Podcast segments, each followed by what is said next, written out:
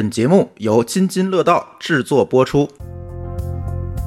其实纯净彩妆是解决化妆品发展历史上几百上千年都未被解决的一个问题的。不仅要给消费者提供最好的妆效，还要提供最安全、最无刺激、不加速肌肤衰老的产品。找到一款适合自己的彩妆，并且长期复购，应该是每一个化妆女生的一个需求。你的一些朋友突然就不化妆了，然后你会问他是为什么原因，他会说啊，我怀孕了，所以我不敢化妆了。她怀孕了，她就不敢化妆了，其实暗含着她对化妆品的成分是有这个质疑的，或者是有怀疑的。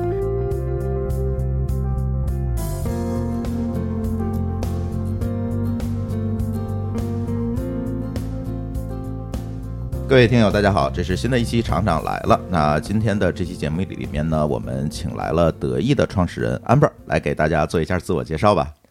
Hello，大家好，我是得意的创始人 Amber。呃，得意是一个纯净美妆品牌，我们致力于用不断的技术研发与突破，给消费者提供兼具纯净妆效和健康成分的美妆产品。哎，大家可能听出来啊，这个话题一定不是我所擅长的，所以我拉来了两位帮手啊。第一位帮手是我们的老朋友海燕老师，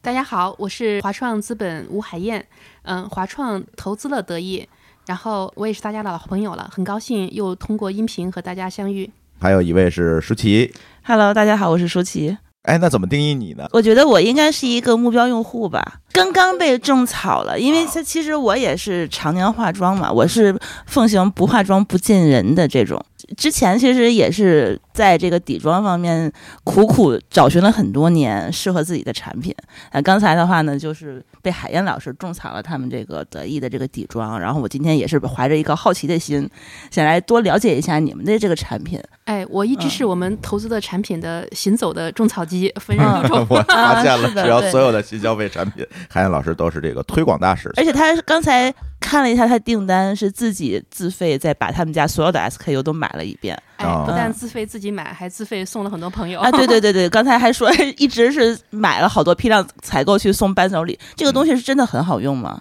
是真的，嗯，所以 Amber 给大家介绍一下你们的产品吧，因为我肯定是小白喽，嗯，对，啥都不懂。然后呢，两位女士应该刚才种草了一遍，然后希望你能够跟大家介绍介绍你们的产品和其他人的产品有什么不一样的地方。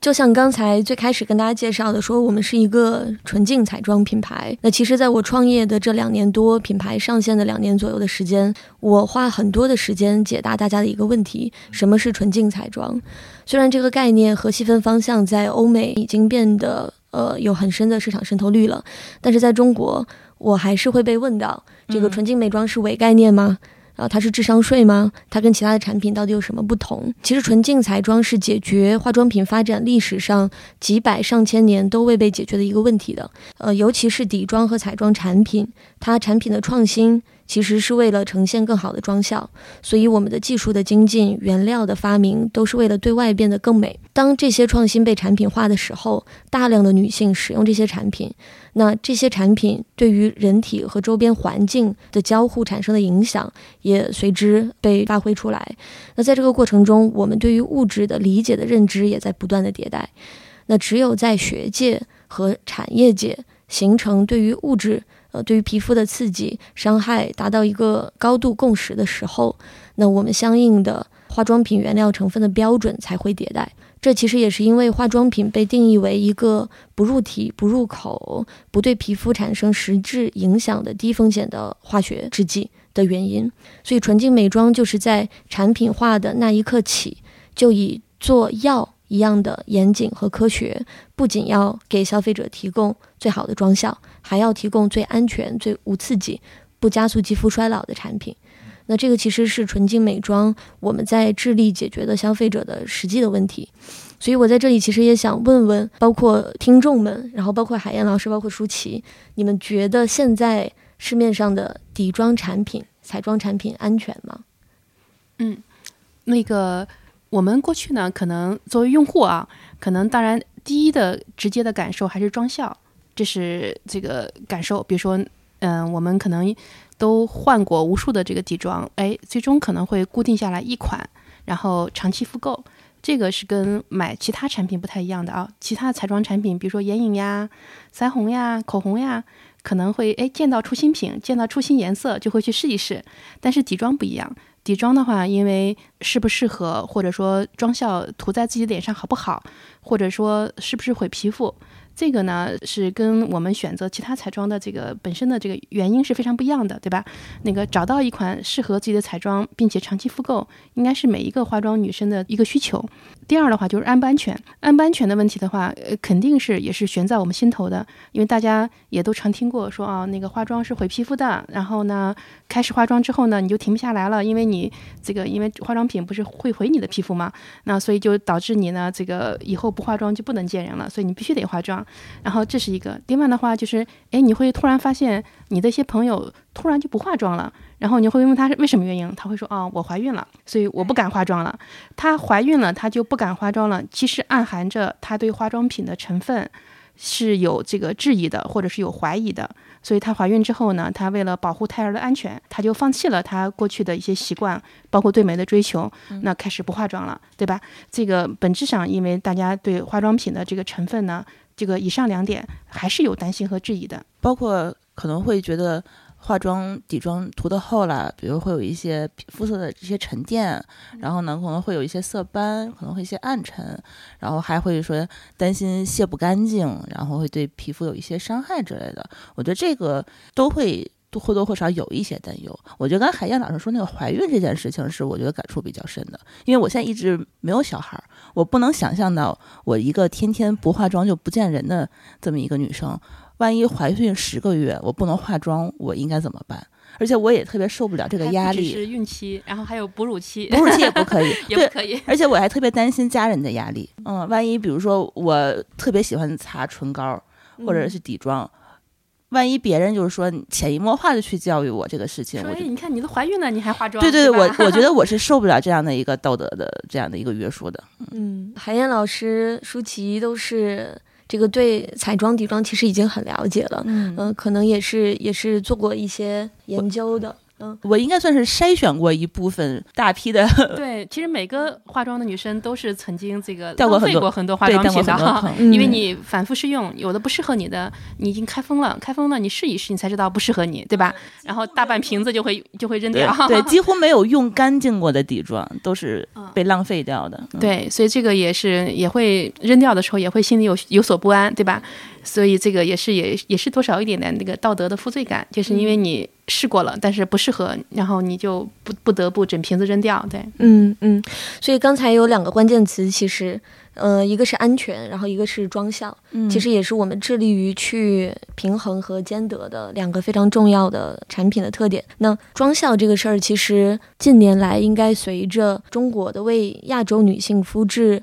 来设计的底妆发展的这个越来越蓬勃之后，大家应该会有一些感受，就是我的选择越来越多样化了，然后可能选到合适自己的产品的可能性更大了。呃，我认为这件事情的概率和几率其实是增大的，但是实际选择上还会有很多的困难。在我们加入 WTO 之后，我们的美业其实才更加蓬勃的发展起来。那海外的大的美妆集团进入中国的经商环境变得更好，关税更低，包括我们的消费水平也逐渐升高。大牌其实是带着欧美的美的观念。和对于肤质的理解和对于产品的定义，来压倒式的教育中国消费者什么是好的产品，什么是美，你应该追求的妆效是什么？那他们的时代经典单品是这个全球都是这样的一款产品，所以说对于中国女性的皮肤的特质的兼顾，其实是肯定比亚洲的一些品牌和中国的一些品牌要弱很多的。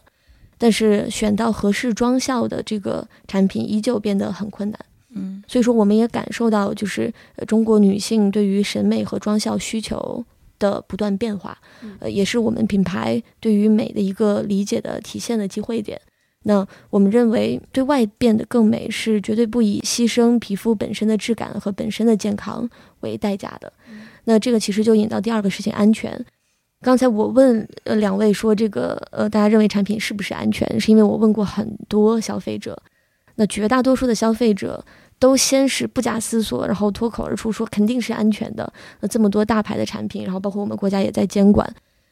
然后这个我就跟他说，呃，可能两百年后的女性看现在的我们，也会像我们看两百年前的女性一样对，你竟然用这个含铅的化妆品，对，你为美都在脸上涂了些什么东西？所以说这个其实那时候的那口红好像都是含铅的，对，然后好像甚至有的还含水银，然后对来美白，对。嗯，所以说对于我我们现在也是一样，我们怎现在怎么看？呃，两百年前的人，两百年后的人就会怎么看我们？所以安全呃彩妆，尤其是底妆的安全这个事情，其实是实际存在的。然后并且日复一日，甚至在女性不知道的情况下，对肌肤造成影响。大家怀孕之后的第一反应就是不化妆了，对吧？嗯。其实大家潜意识里对这个彩妆的这个安全性还是有这个担心的，否则的话也不会说，嗯，怀孕了或者哺乳期就停止化妆。嗯，对，所以我们也也发现了很多这个特殊人群，包括在特殊场景的一些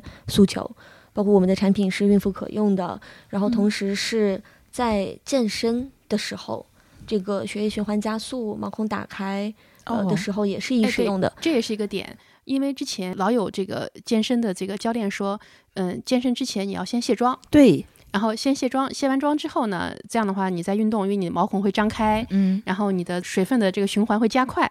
然后如果你还带妆健身的话，是也是毁皮肤的，是吧？也有这样的说法。但是我去健身房或者去外面去跑步的话，我我不卸妆，我是专门要化着妆去。因为我们一般去健身房都得先拍个照片、拍个自拍什么的，对对。然后包括我之前也会跑比赛嘛，跑半马的时候，他都会专门有摄影师给你拍照片。我这个健身的时候，我也不卸妆，嗯，跟你的原因不一样。因为如果先卸了妆再去这个健身的话，时间上实在是来不及。对。然后呢，你健完身，你很可能还有下一个会要开，对吧？对对对。然后很麻烦，然后你又你又得洗个澡，还得化妆。哇塞，那这个一个星期估计健身的次数连一次都没有了。这样的话，如果是对时间的要求这么高，对对，所以咱们的化妆品是可以带着化妆品去健身的，是没问题的。对我们所有的产品不致敏、不闷痘，然后医美后可用、孕妇可用、健身可用。哦，怪不得我好久没长痘痘了，因为我已经 切换到他家产品有段时间了。嗯。然后其实做到这件事情，在现有的化妆品配方开发的。经验科学下是有挑战的，就像刚才给大家介绍的，很多成分的添加是为了实现某些妆效。嗯，那把这些有刺激、有伤害的成分去除之后，妆效就会受到影响。那我们就要做原料的创新和开发，包括配方工程、复配上的一些创新，才能够让我们在去掉一些风险物质之后，还呈现同样好的妆效。这个纯净美妆的这个概念是一个国家标准，还是呃怎么样的？是有一个具体的定义吗？其实纯净美妆现在在全球范围内有相对比较复杂的定义和标准的生态，但是因为各个国家的标准都是国标、企标、行标的有机结合，呃，所以说没有一个国际通行的标准，呃，然后每个国家监管的方式也不一样。那比如说美国这个 FDA 和各个第三方的平台和企业的标准。共同在一起组成了大家对纯净美妆的认知上的理解。比如说，它一般会有三个方向：第一个方向就是成分相关的使用限制；第二个方向就是环境友好，呃，可持续发展；第三个方向就是生命友好。我其实更加认为说，纯净美妆是一个一揽子的标准，因为有一些放之四海皆准的，大家对于美好的环境、美好的事物的追求，其实在各个行业，大家可能都在。同样的努力往这个方向做，所以还不仅仅是包括刚才你说的这些，比如说对皮肤没有伤害啊，对人的身体没有伤害，可能还包括了比如说环境友好、可持续发展这一方面的这个概念，是吗？对我们其实认为说纯净美妆是一个思潮，然后从人类看待自己的使用的这。一罐儿，你说不清楚它是什么，然后并且你仔细去看，有这个十几二十种你不知道、不理解的这个化学制剂的混合物的这个角度，就是我怎么样去理解我用的这个东西？是品牌这样宣传，比如说大牌这样宣传，说我有一二三这个功效，是因为我有某某某某技术，但是你并不理解，然后，但是你可能也不质疑。大牌的确是这个有公信力的、有权威度的，那你就选择去相信，还是说你要辩证的、理性的来看待妆效和呃产品的安全和它的成分实际给皮肤造成的影响？所以说，其实是一个更加进步的、呃理性的、客观的看待自己的消费选择和呃选择外部所有的这个环境对于肌肤的影响的自主权。所以我认为它更核心的是一个思潮。那在这个思潮影响之下，我们认为也会有一些品牌和消费者的关系的重塑。嗯，比如说大牌，我一直认为他们是合谋来做一个市场宣传。比如说时代经典单品雅诗兰黛的 DW 和兰蔻的持妆粉底液，那花了几十亿的市场预算，然后再讲这个谁更加服帖，谁更加持妆，在产品层面并没有一个绝对的高下的时候，战况一直非常焦灼。但是你仔细去看他们的市场宣传推广、营销的费比，大概都是在百分之三十到四十左右。那这个也是一个品牌到成熟阶段了之后，财报的需求、增长的需求和当每一方都有这个需求下达成的一个市场的均衡的状态，一个 equilibrium。嗯呃，一方也不会说去这个用一些更多的创新性的、革命性的方式来宣传自己的产品，那另一方也不会比如说加大自己的市场预算在这个市场上竞争。嗯但这个对于消费者和行业的发展带来的问题就是，我们在一个呃个性化需求很强烈，但是供给端又相对比较集中的 oligopoly 的环境下，那就像兼听则明，我们在看信息的时候都要多方求证，但是我们在消费选择的时候，如果只听这个传统的美妆品牌、彩妆品牌以同样的方式跟消费者做市场传播和教育，那也是不利于呃消费者的知识的提升，对于产品要求的提升，来反推品牌和产业链的进步的。嗯所以说从这个角度上来讲，纯净美妆是一个破局者，嗯是一个 challenger，甚至是一个这个 whistleblower。为什么选择来当这个破局者？似乎做这个破局者肯定是很难的一件事情。作为一个创业者来讲，这么选似乎有一点点哎，对，为啥选这么难的一个事儿？而且我记得你之前的那个工作背景，并不是在消费品或者化妆品这个行业里。那我先简单介绍一下我的我的经历。我之前在 UCL 读书读经济，嗯，然后之后短暂的在摩根斯丹利做中国 CEO 的特助，呃，后来更长的这个时间是在商汤科技，是一个人工智能的创业公司，嗯也是做我们 CEO 的特助。但是我们家就做消费品。其实我成长的过程中是跟呃家里的消费品的一些努力共同成长的。嗯我在很小的时候就有印象，我们家做服装，在一些门店里跟着一些姐姐们、阿姨们，然后一起卖衣服，然后给这个客户们搭配。呃，其实就是从小就生活在一个怎么样能够让女性变美，让大家这个在生活中有这种愉悦体会、愉悦享受的这个事情中。这个其实也是我后来回想，我为什么很想做这件事情，maybe 是一个重要的原因。但是你说为什么会去做这么难的事情？我觉得有两个方面。第一个方面，其实说实话，海燕总最开始创业的时候，没想到这么难，就是没想到创业这件事儿这么难，没想到做这么这个创新的产品，就是在一个已经有很成熟的供应链、产业链基础上。做创新、做破局这么难，说实话是一个原因。所以这个是因为无知者无惧就上来了。对，但是如果我去想说，OK，这个我之前很无知，所以我很无惧，就是这个事儿对于很多创业者和 CEO 来理解自己是有障碍的。说 OK，那我之前什么都不知道呢，我做这件事儿，那是不是缺乏考虑的？后来我逐渐在很多事情上都要 take risk，都要挑战挑战权威，然后去做创新，去给出更好的产品的时候，我逐渐理解到了一个词，也是我在大学的时候一直听但是不理解的一个词，就是创业者、企业家的 animal spirit。就是这个 animal spirit，就是面对困难，然后面对无尽的，并且在每一刻都无法穷尽判断的风险下。你是不是能够保证你有勇气，然后你可以坚持，然后你能够往前走一步，做这些事情？所以我觉得我要把最开始这种无畏无惧，然后很坚韧的这些特点一直保持下去。这个是其实是一个原因，是当时的确不知道这么难。第二个原因其实是作为创业者，你要选择是因为相信所以看见，还是因为看见所以相信？那中间的这个现实扭曲力，其实是要花很大的勇气才能做，但是做了之后，我也相信会有很伟大的品牌和公司诞生。那其实我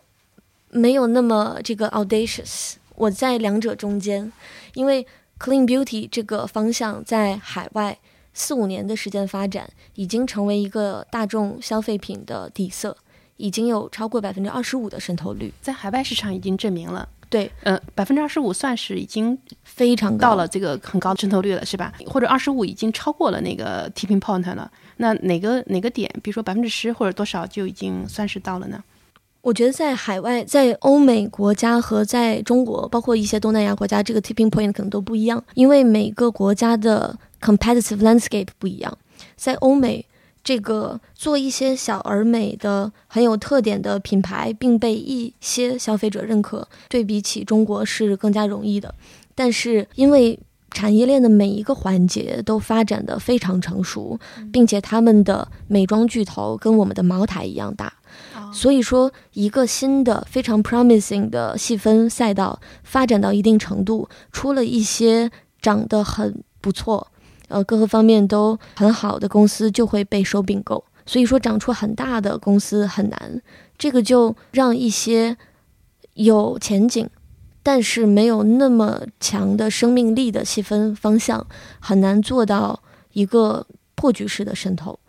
所以说，在欧美国家，一个呃细分方向可能到百分之五到百分之十就已经是比较大了，因为人种又更复杂，肤色又更复杂，然后文化也非常多元，化妆的渗透率会更高一些，是吧？是，就是在我们整体的已有的市场中来看，有一些方向达到百分之五、百分之十就已经是比较大的了。因为大家的一些个性化的选择，已经让这个市场变得非常分散，而且一旦有一些偏大的品牌，就会被狙击，呃，被收并购。那在中国，我认为会更不一样一些。首先，中国的确市场非常大，然后人口红利还是在彩妆上有体现的。民族和人种又比较又比较集中，比较集中，对对。然后审美也没有那么大的，至少是跨肤色的审美的的差异，嗯。所以说，在中国会有更集中的、更大的机会。那这个创新会被更集中的和大规模的来 reward。嗯。那就算在海外竞争更加激烈的情况下。纯净美妆也因为它是一个思潮，也因为它重新定义了护肤品，重新定义了彩妆品，并且跟消费者沟通的方式也是大牌做不到的。嗯嗯，大牌的方式其实还是我尊重你，你是我的消费者，我要服务好你。但是这个纯净美妆的品牌是我尊重你的知识，我不告诉你这个是二，我告诉你这个是一加一和为什么。在信息平权的情况下才有自主选择。嗯，所以它是一个 revolution。嗯，所以它是一个思潮，在这样的思潮涌动的情况下，体现到的这个品牌的成功，带着一系列后端的产业链的蓬勃的发展，让这个细分的赛道能够在产业上游扎根，也在消费者心里扎根。所以其实也是看到海外的市场成功，然后它的底层原因在中国其实也有。甚至可能会更大，是的。然后所以说是因为看到了，所以我相信，所以我在中国也相信我们可以把它做出来，让所有人看到。那你觉得会不会跟近几年我们中国女生对自己的这种外在的这个审美改变了她这个？嗯，对这个消费品的这个选择，因为我之前我小的时候选择这个底妆，其实我都是选择大牌的欧美的这些护肤品和这个彩妆，但是他会确实感觉到，比如说遮瑕能力很强，然后呢，或者是比较厚重的妆感，然后会让人觉得，嗯，有一种就不是说特别自然和贴服的那种。我觉得是一个很强的修饰感，而不是说自己的表达。访谈一下你，你说你以前选择是欧美的，你近期选择什么样的品牌或者什么样的，嗯，或者等你这个选择成熟下来或者稳定下来，你会选择什么样的底妆呢？我现在大概是两款，一款是刚才雅诗兰黛说的那个 D W 粉底，因为它够持久。我每天到下午的时候，皮肤就会出油暗沉，我不愿意去补妆，所以说它那个东西的话呢，我觉得每天到下午看起来跟我早上起来状态是差不多的。然后。第二款是我近期最爱，就是 CPB 的粉底，嗯，也是我是觉得现在感觉日韩的底妆是更适合我的，尤其是日本的粉底。因为咱们同是亚洲人嘛，所以比欧美的还是要更适合一些。对，一个是它色号的选择，一个是它，我觉得对这种底妆的追求的效果是不一样的。我们不追求那种非常完美、非常无瑕，对那种的 皮肤的状态，因为他们其实都比较厚重，嗯。但是日本的底妆会让我感觉很清透，然后又很自然。其实我是愿意去接受一些皮肤的一些瑕疵，比如说我的雀斑，嗯呃，比如说我的一些暗沉的一个点，我觉得 OK，这个本身就是我自己的一个比较正常的一个状态。然后我是觉得这个日本的底妆对我来讲的话，是更符合我自己内心追求的那种感觉。所以我不知道最近你们觉得这个思潮，刚才我觉得就是听起来让我觉得很触动的一一点，就是说是不是大家都已经开始追求这种自然，然后嗯自信的这种表现？这一点上，我至少跟你也是一样的。对，嗯我也是这个，呃我我年龄要比你大一些啊。嗯然后我是从三十五岁化妆，现在可能有就不透露年龄了，反正 但是不超过十年的这个那个化妆的历史。因为我们小时候那个妈妈是不允许我们化妆的，然后我我的那个父母辈的人，他们对化妆现在回忆起来是有偏见的。他们认为化妆之后呢，皮肤会变糟，然后呢，以后你就离不开化妆品了，这个东西不好，然后你还是要专心学习，要做一个朴素的好学生，嗯。对吧？那是这个是我们上学的时候，父母的这个教诲是这样子的。那个时候他们也不鼓励女生追求美，你是太美太招摇，哎，他认为朴素是夸奖，对你哎的朴素，对嗯。你的感觉，你的注意力就已经一直在变美身上，而不是在自己的内在上面。对。嗯，对，但是嗯，那后来那个自己年龄大了，然后慢慢的这个走到这个更更独立的这个时间段的话，哎，就觉得到了一定年龄段呢，化妆是让人更精神一些，对吧？嗯我并不想偏离自己长的样子。有一句话叫做 “me but better”，对吧？嗯这个是我们要的这个感受，或者说工作场合你会更更更精神一些呀，或者会看着这个不像是昨天晚上没睡好的样子啊什么的，这个可能是一个需求，但是并不是想让自己的那个什么单眼皮儿凹成双眼皮儿呀，对，或者眼睛变得更大呀，或者把皮肤上的瑕疵全部遮掉呀，哎，这并不是我们追求的对象。所以在这一点上，我跟更年轻的这个舒淇，这个嗯、呃对化妆理解是一致的。年轻的时候，我会追求自己变得更标准。就是大众审美的那种美，比如说我会去想去垫鼻子，想去拉双眼皮儿，然后想让皮肤变得更白一些但，是都没有行动。我都没有行动。后来就是到了一定年纪之后，我觉得我慢慢开始接受自己了。就是他这个，有人会觉得说，哦，你单眼皮、单凤眼也很好看我什么的。小时候不知道嗯被多少人笑话过。哎，你看你这个小眼睛单眼皮是吧？对 对对，那现在好像大家就很少是愿意，就是以一个大众的审美去评判对方，还是觉得你这个本身最自然的样子，其实就是你自己本身应该去表现出来的样子。我是觉得，为什么刚才觉得喜喜欢得意，你所表达的说这种思潮这个东西，可能也是我们现在到了一定年纪以后，对自己希望追求的这种效果。就是你刚才所说的那种，我也被很多人问到的一个问题是，你们之前的用户都是用什么产品的？嗯那很多都是用这个像舒淇刚才讲的雅诗兰黛的 DW，然后包括一些日韩系列的产品。我司过去全员是 CPB，现在全员得意。插播一句啊，嗯，对，这个也有人说我们是 CPB 平替，我们说 No，we are better。不是的，因为 CPB 的妆效也很好，因为我自己也是好几年的那个 CPP 的那个粉底液，就是那个小黑管儿的那个、嗯那个用户，包括它的隔离那小白管儿什么的。嗯，当时我们团队出去玩儿或者出差，路过免税店的时候，都会顺手再买一些补补货，对吧？但它真的很贵，我觉嗯，得。真嗯真的很贵，所以要路过免税店的时候一定要带一些。但是那个 CPB 并没有主打它是纯净彩妆，嗯，所以你因为它不是，对，但是呢，呃，它妆效的确很好，很自然，然后符合我们亚洲女生的这个审美，这倒是那个区别于以前咱们试过的欧美彩妆，后来被普遍的被那个我们身边的朋友抛弃了欧美的那个底妆，后来切换到像 CPB 为首的这样的这个日韩系的彩妆的这个原因。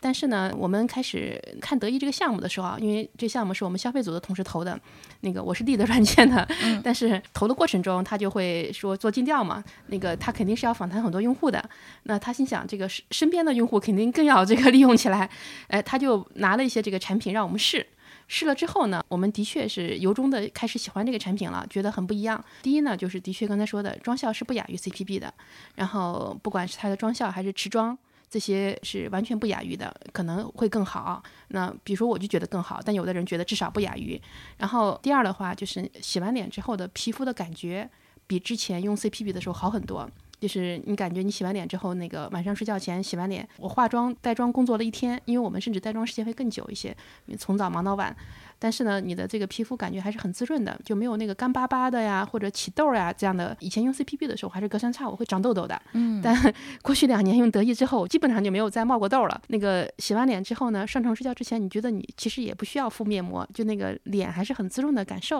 我觉得这个是证明了这个重庆彩妆它的确是有它的一些这个功效和道理的。那么我是觉得这个不毁皮肤这一点是在我身上至少是见证了的，所以我就安利给我身边的很多同事和朋友。现在我们已经这个全员就换成这个得意了，对。而且是不是也因为你工作比较忙，比如晚上到家已经加班很晚了，就是如果是伤皮肤的话，你还需要额外的步骤去补救，然后去做保养什么的。对，这个就是刚才说的这个时间的问题啊。第一呢。我也是一个从来不补妆的人，没时间。这个反正下午是什么样就什么样，我都没时间照镜子。对，我就说这个就是到下午就无所谓了，这个佛系了。然后第二的话，就是因为我也是有健身的习惯的，也是忙里插空，比如说你去快走一会儿呀，或者那个慢跑一会儿呀什么的。但是这个是忙里插空，你很可能你慢走或者慢跑之后，你很可能还要接着开会的，然后你是没办法这个完成什么卸妆运动。重新化妆，这个过程也是不可想象的，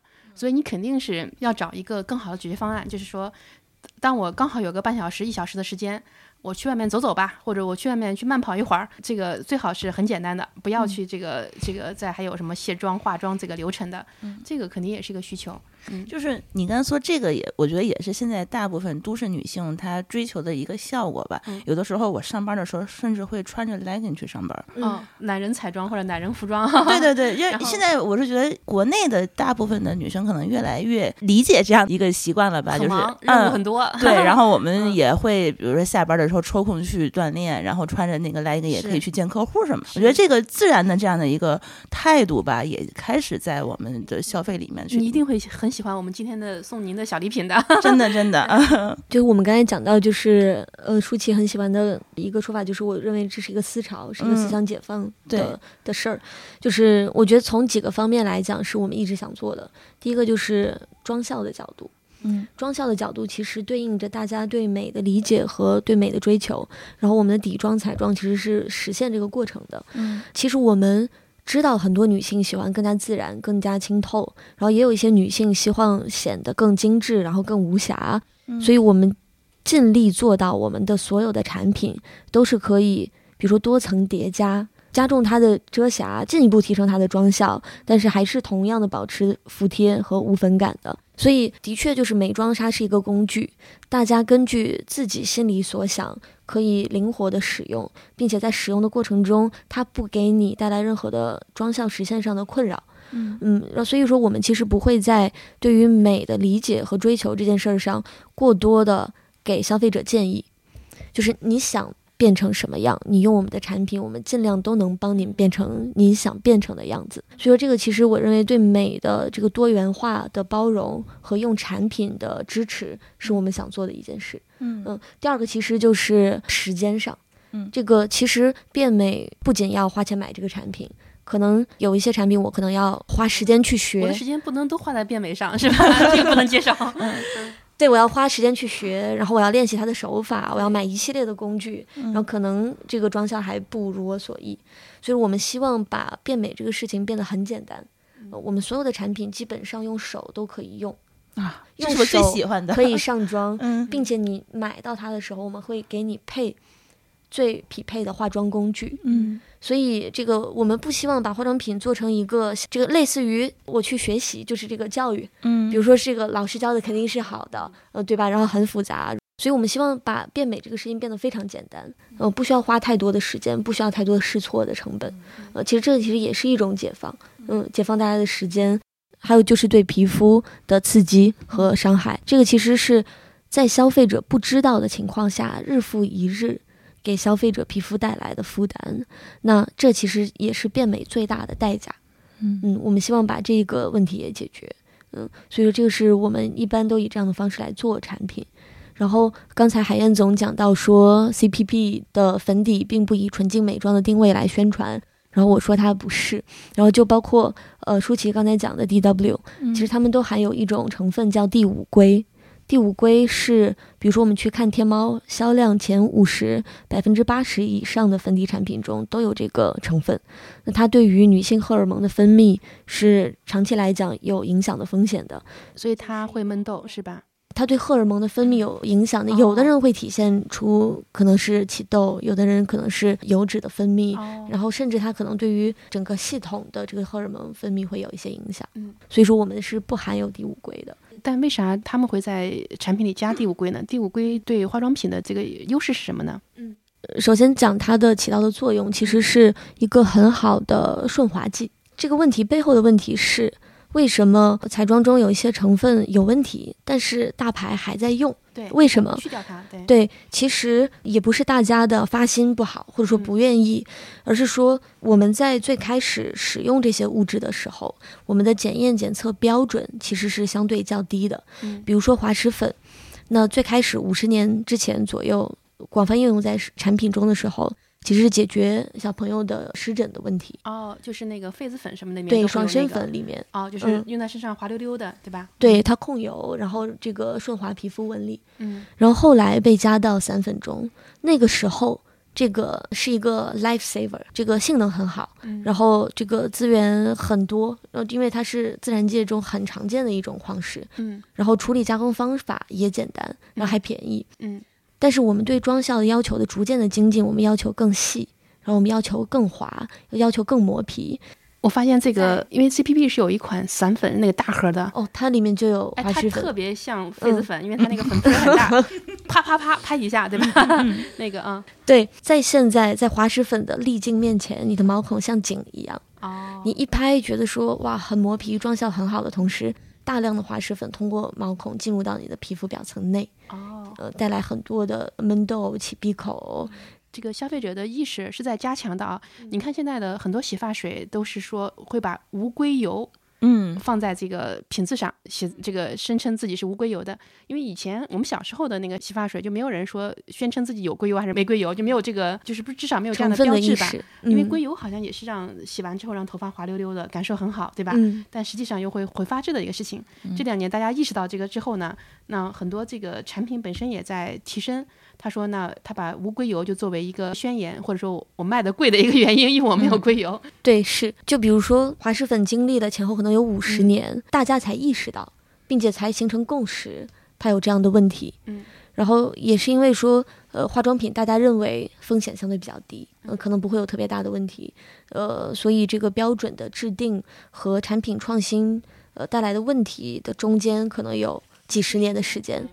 并且也不是最开始大家用的时候就觉得这个这个物质不好，你这么说的确是有点像药品啊，因为有的药品即便是经历了三期临床试验，然后被批准上市了，嗯，他们还有这个行业里还有一个说法叫第四期临床试验，就是上市后的这个广泛人群的采用的过程中，通过跟踪追踪，看看有没有什么这个问题，比如说致敏呀，一些这个可能一些人有副作用呀什么的，那么然后才会去再改进这个药品，嗯是有这样子的，这的确是跟药品有点像，嗯。嗯，那你这个成分有没有说一些其他的科技成分在里面？比如说，因为你没有这个成分，那你还要达到同样的效果，对啊那你嗯靠什么？对，就比如我们刚才举例的这个一个滑石粉，我们首先有个品牌科学家团队，都是剑桥、宾大读毒理药理、精细化工相关专业的研究员们。那我们就会去看滑石粉在配方中起到什么样的作用，是什么样的物理化学特性才能让它有这个作用。然后我们就复配了一种原料，叫云雾硅粉，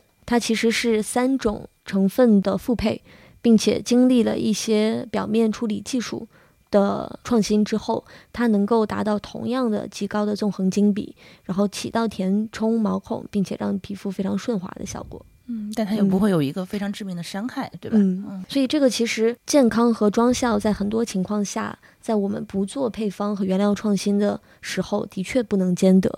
但是化妆品是一个配方开发的经验工程，加上前端基础研发的突破，加成在一起形成的产品。那我们认为，其实，在基础研发端，呃，我们的生物学。然后，这个皮肤医学和精细化工基础研发其实一直都在做，只不过没有那么多的往化妆品的应用方面做一些应用方面的研究，所以呃，其实是在中国有一个很大的价值洼地的。我们也跟上海交大在纯净美妆、敏感底妆方面做了十年的独家的合作，然后希望能够把更多的前端的研发的突破产品化。同时，刚才两位分享到的说日韩的底妆感觉它更加细腻，其实我们也去研究了一下为什么会有这样的原因，比如说他们对于色粉的处理方法，包括对成膜剂的处理方法，很多其实是得益于。二战期间的这个，比如说我的一些武器表面的涂料，我要实现很多特殊的功能，在那个时候做了大量的基础研发的投入，然后这些化学的这个巨头的公司稍微做了一些技术转化，应用到生活美妆上，大家就会觉得说它的色粉处理技术真好，所以说它很服帖、很自然。所以在我们国家其实也有大量的很好的基础研发的储备，可以应用到生活美妆上。那我们其实也是因为在纯净美妆的方向下，所以提前做了一些前端基础研发的布局。但是要把基础研发很好的产品化，中间还有一个很长的产品化的过程。那我们现在其实是在用做药的思路和方法来做。那我们虽然不做 CRO。因为我们可以直接跟交大来合作，做一些应用方面的转化就可以。但是我们要有 CDMO 来做一些精度和要求非常高的工艺创新的生产实现。那这个其实是在中国的原料的产业链的环节现在还没有的。因为我们的原料其实呃还是被这个巴斯夫、蒂斯曼等等这样全球的巨头垄断，在国内只有一些生产企业。那在生产企业，大家还在往前端的研发、构建工厂端的这个基础设施的时候，那我们已经要实现产品的实现了。所以要做咱们这样产品，其实供应链的难度是非常大的。对，这是供应链的组织难度和创新难度。因为如果我们只依托化妆品现有的供应链，那我们就肯定搞不了。但是我们就用用做药的思路，我们不没有不用做 CRO，但我们用 CDMO 的方式来生产我们创新的替代型的的原料。怪不得，我突然有点明白了，就是。我早就盼着咱们出咱们的那个隔离妆前，对对，气垫这个为什么这么长时间才出来？原来是供应链的准备是这么复杂的。嗯，对，因为我本来觉得那个哎气垫嘛，说出就出了，这个为啥咱们福尼已经出了这么久了？嗯，哎，我就每次去刷咱们的那个那个淘宝的那个咱们那个天猫气垫店啊，看看那个看看我们得意最近又上新了没有？哎，每次都很失望，怎么又没上新啊？嗯啊，所以气垫是大概是有花了多少时间那个才上？花了一年多。将近两年，其实就是这些供应链上的准备是很花时间的。对，嗯，还有研发。嗯，那顺便再问你一下，咱啥时候出隔离呢？呵，直接催催更久吗？线上催更。今年的下半年，今年下半年，明年上半年的时候，因为我们在隔离这个产品上会有。一些在产品定义角度的突破，嗯，就是跟大家之前用到的一些隔离，比如说它起到一些润色啊，然后滋养皮肤的这些效果会有完全的不同，嗯，就我再给大家讲一下为什么我们的产品创新和实现起来会花这么长的时间。比如我们现在跟到品总引荐的爱美客在一起研发医美后，嗯，可用的底妆哦的产品，那它其实是一个。基础学科的交叉的点才能够有这样的产品创新。我们要首先了解到，比如说光电类项目之后，那皮肤的状态是什么？嗯，然后那还要有说，在这样的状态下，你的基因靶点有哪一些变得对哪一些物质会更加敏感？那做完了这样的皮肤的分析之后，要在我们三千多种的原料中。呃，化妆品和底妆常见的原料中去分析这些物质和这些靶点作用的机理和它的通路，以及它的这个强烈的程度。换句话说，做完光电类医美，如果它有立刻上妆的需求，它其实是也需要一些特殊的隔离的，是吗？对，医美后基本上一两周。医生都跟你说最好不要化妆，是的，但是现在医美的人群其实也非常广泛，对，大家只要有一些社交需求，可能还是会化妆，嗯，对，所以说这样的这个更加专业型的产品，其实也是我们突破的一个方向，嗯，所以说是是要涉及到非常多的一些呃基础的交叉学科的研究，所以咱看起来是没办法做一个什么上新驱动的一个这个销售啊，对我们还是希望打造一些时代经典单品，就。整个听下来，感觉到他们公司大部分的成本应该是在研发这般的去投入，这个跟我一直认识到国内一些快消是不一样的。是 SQ 或者上新驱动的啊，对对对，他们是快速试错，然后每个星期或者每两个星期推一批新品。对，包括嗯他们就是对市场的一些投入是会更多一些的，比如说他们会投一些效果广告。其实我觉得所有的产品都会呃需要被论证，然后被检验。嗯然后呃，如果是药，那就看品牌以什么样的心态做。如果我是以药的标准在做我的产品，那我就需要做类似于三期临床实验。呃嗯，的对对，论证，然后再给消费者用我的产品，因为我不希望任何一个用我们产品的消费者被暴露在一个比较大的风险下。嗯但是其实这个高速上新的品牌也会有一个产品筛选和市场论证的过程，只不过它是在上线之后来进行的。对，而且就是大部分很多美妆品牌，它都是代工嘛，它都是通过别人贴牌儿，然后去快速的去扩充自己的 SKU。但是我看你们现在做的这个底层的这个研发这一套的投入，其实是你们是可以给他们去输出一些你们的技术力量的，对吧？对，就是我首先要为很多美妆品牌说是不是代工，是不是贴牌，嗯是不是这样不好这个事儿说句话，嗯是因为我觉得化妆品的生产的环节在全球已经有很成熟的产业链了，嗯所以。呃，一个新的品牌是不是必须要自建工厂来做呢？其实我觉得在初期并不是一个必要的选择。嗯因为上游的供应链已经很成熟，有成熟的工艺，有生产加工，有相关的器械等。但是，保证产品的独特性和做研发驱动配方进步这件事情是品牌的责任。如果品牌想做，那你跟任何工厂合作，只要能够有好的产品的呈现，其实都是可以的。嗯那我们在代工厂环节也有很紧密的合作伙伴，比如说盈特利，呃，盈特利是雅诗兰黛欧莱雅最大的一个工厂端的合作伙伴。那我们跟他们在纯净美妆的方向，在中国是三年期的独家的战略合作，他们只能跟我们一家品牌合作，但是我们也可以。Open 的和其他的这个呃生态里的合作伙伴一起来共创，原因其实也是刚才说化妆品配方是一个经验科学，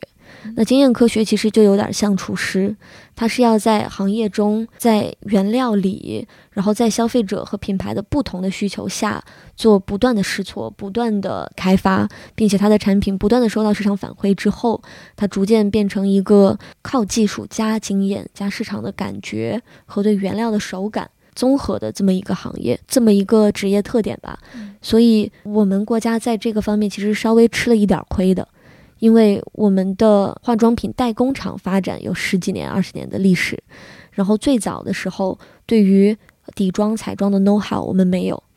更多的是通过海外已经做了几十年、上百年的这种技术转移过来，所以我们认为可能在这个角度比较兼收并蓄的，跟各个领域内。比较有知名的配方师合作，才能呈现出妆效好、成分也好的产品。嗯所以我们跟盈特利有非常紧密的合作。另外一个原因其实也是，呃，我们也希望纯净美妆能够形成它自己的生态，在海外纯净美妆发展的非常大。那这些品牌带着自己的上游的供应链和研发，加入到了这个美妆的生态系统中。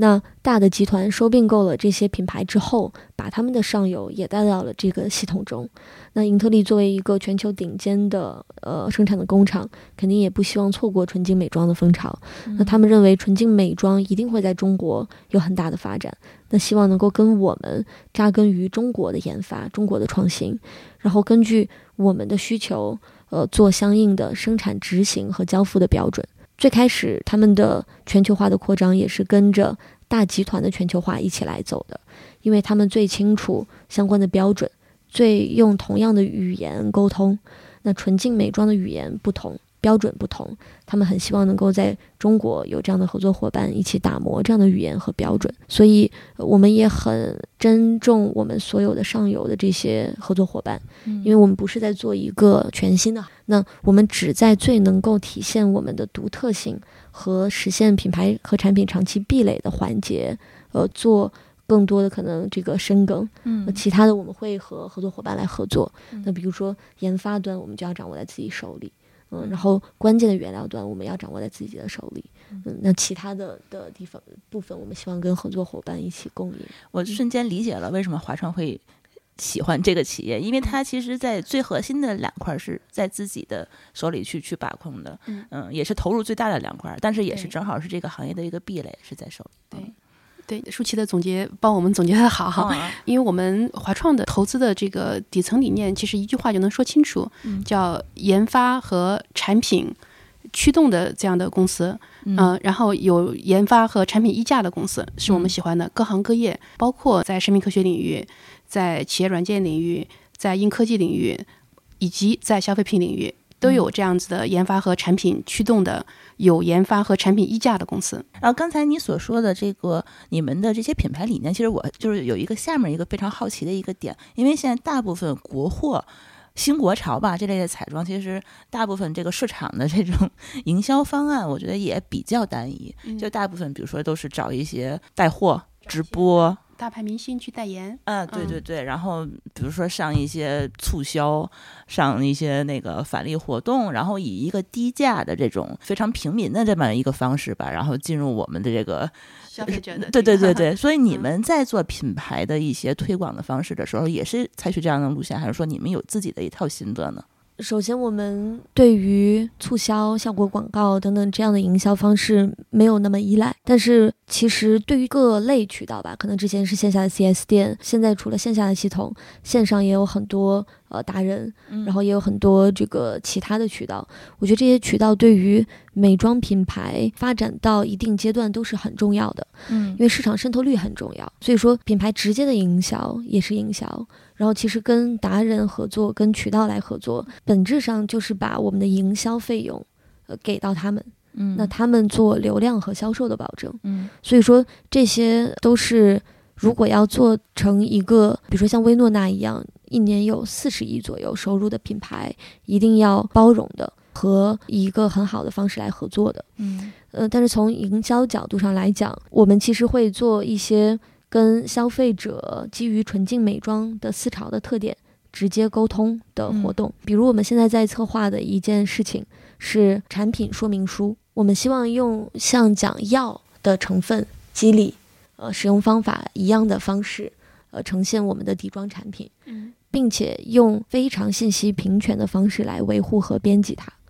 嗯比如说我刚才跟大家介绍的第五规，介绍的滑石粉，那我们会用公开文档的方式，让所有的皮肤科医生，然后前端研发的研究员，然后包括一系列的 KOL，然后包括一些达播的达人，一起来维护，一起来共创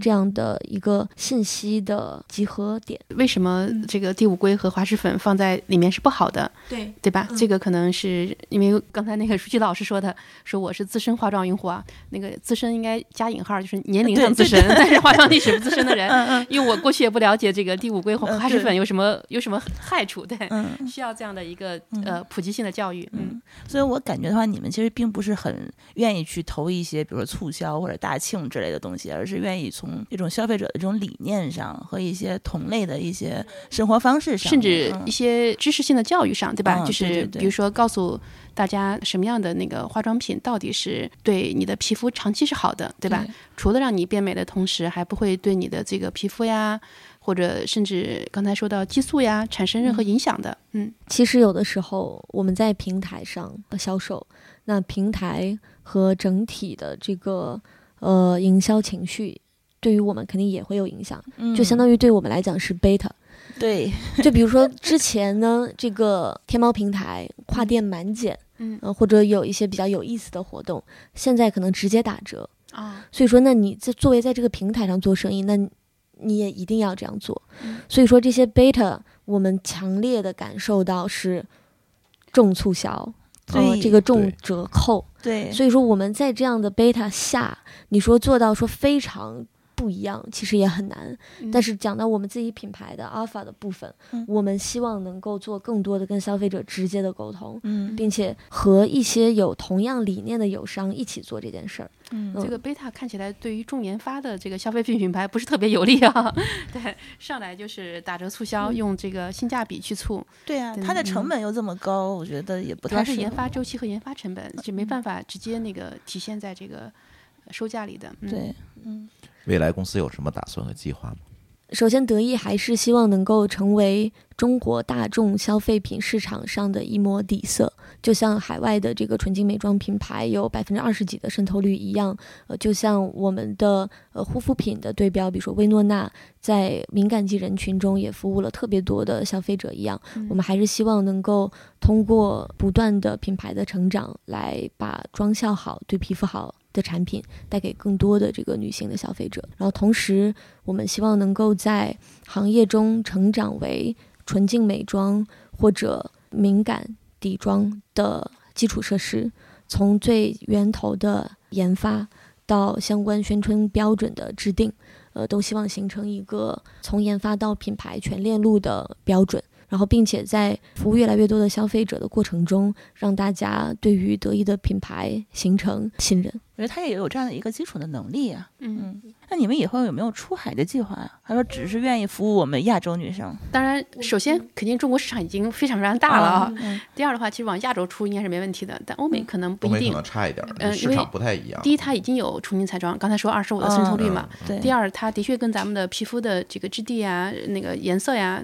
包括对妆效的要求都不太一样。嗯就跟咱们咱们过去如果没有得意这样的彩妆，咱们也会更喜欢用 CPB，而不是用这个欧美的什么什么品牌的底妆，其实是一样的。因为过去我也呃最早开始化妆也试过欧美的，往上哇脸上一呼，关键脸啪就发紧了，对对然后就对糊了一层那个白白的东西，你就觉得哎呀这个还是不太一样的。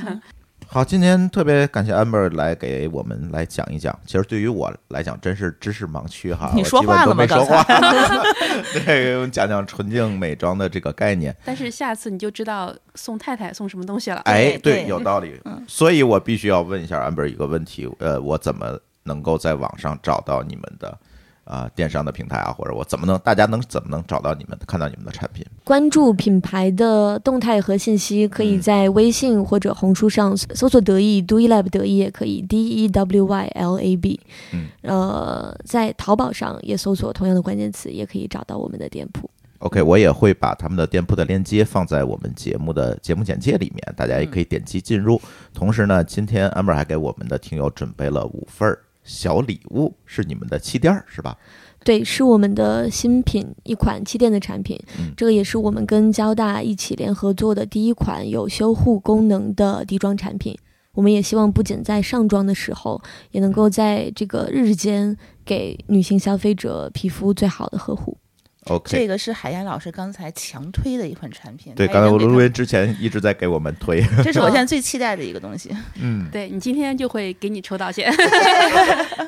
对，那怎么来抽奖呢？我可以跟大家说一下，大家可以在各个音频平台的呃评论区来给我们留言，包括也可以在我们的公众号给我们留言，我们会抽出五个最佳留言来送出这份礼物。当然，可能气垫是有色号的问题，对不对？所以这个时候呢，可能需要你先去到德意的这个官方店看一下可选的色号，选一下，然后我们会联系你之后呢，你告诉我你要哪一款，然后呢，我就会请德意的同事把这款小奖品通过快递的形式发给你。行，那今天特别感谢几位，尤其是啊救场的舒淇同学。呃，我我非常喜欢这个品牌，对对我觉得以后可以有机会要多上我们这个节目聊一聊。嗯，好了可以多跟我们来聊一聊。对，啊，那我们的这期厂长来了就先跟大家聊到这里，感谢大家收听，我们下期节目再见，拜拜。拜拜。拜拜。感谢您收听本期节目。本期播客节目由津津乐道制作播出。你也可以在我们的官网 d a o 点 f m 找到我们的更多内容作品。如果您喜欢我们的节目，欢迎在微信、微博、朋友圈等社交媒体转发分享。您的分享对我们而言十分重要。如果您希望与我们互动，可以关注我们的微信公众号“津津乐道播客”，天津的津，欢乐的乐，道路的道。在关注后按提示操作即可加入我们的听友社群。